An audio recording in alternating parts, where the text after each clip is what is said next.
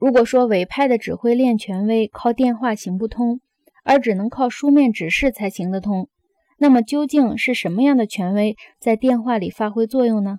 答案是简单的，但不容易言传。在电话上说话，唯有知识的权威在起作用，委派的权威是线性的、视觉的、等级性的；知识的权威是非线性的、非视觉的、无所不包的。被委派任务的人，如果要行动，他必须随时从指挥链中得到放行的许可。电力媒介的情景涤荡了这样的格局。在无所不包的知识权威里，上述那种互相制衡是格格不入的。要实现对电力媒介绝对权力的束缚，就不能靠分权，而只能靠多中心。在建立克里姆林宫到白宫的直通保密热线时，就出现了这个问题。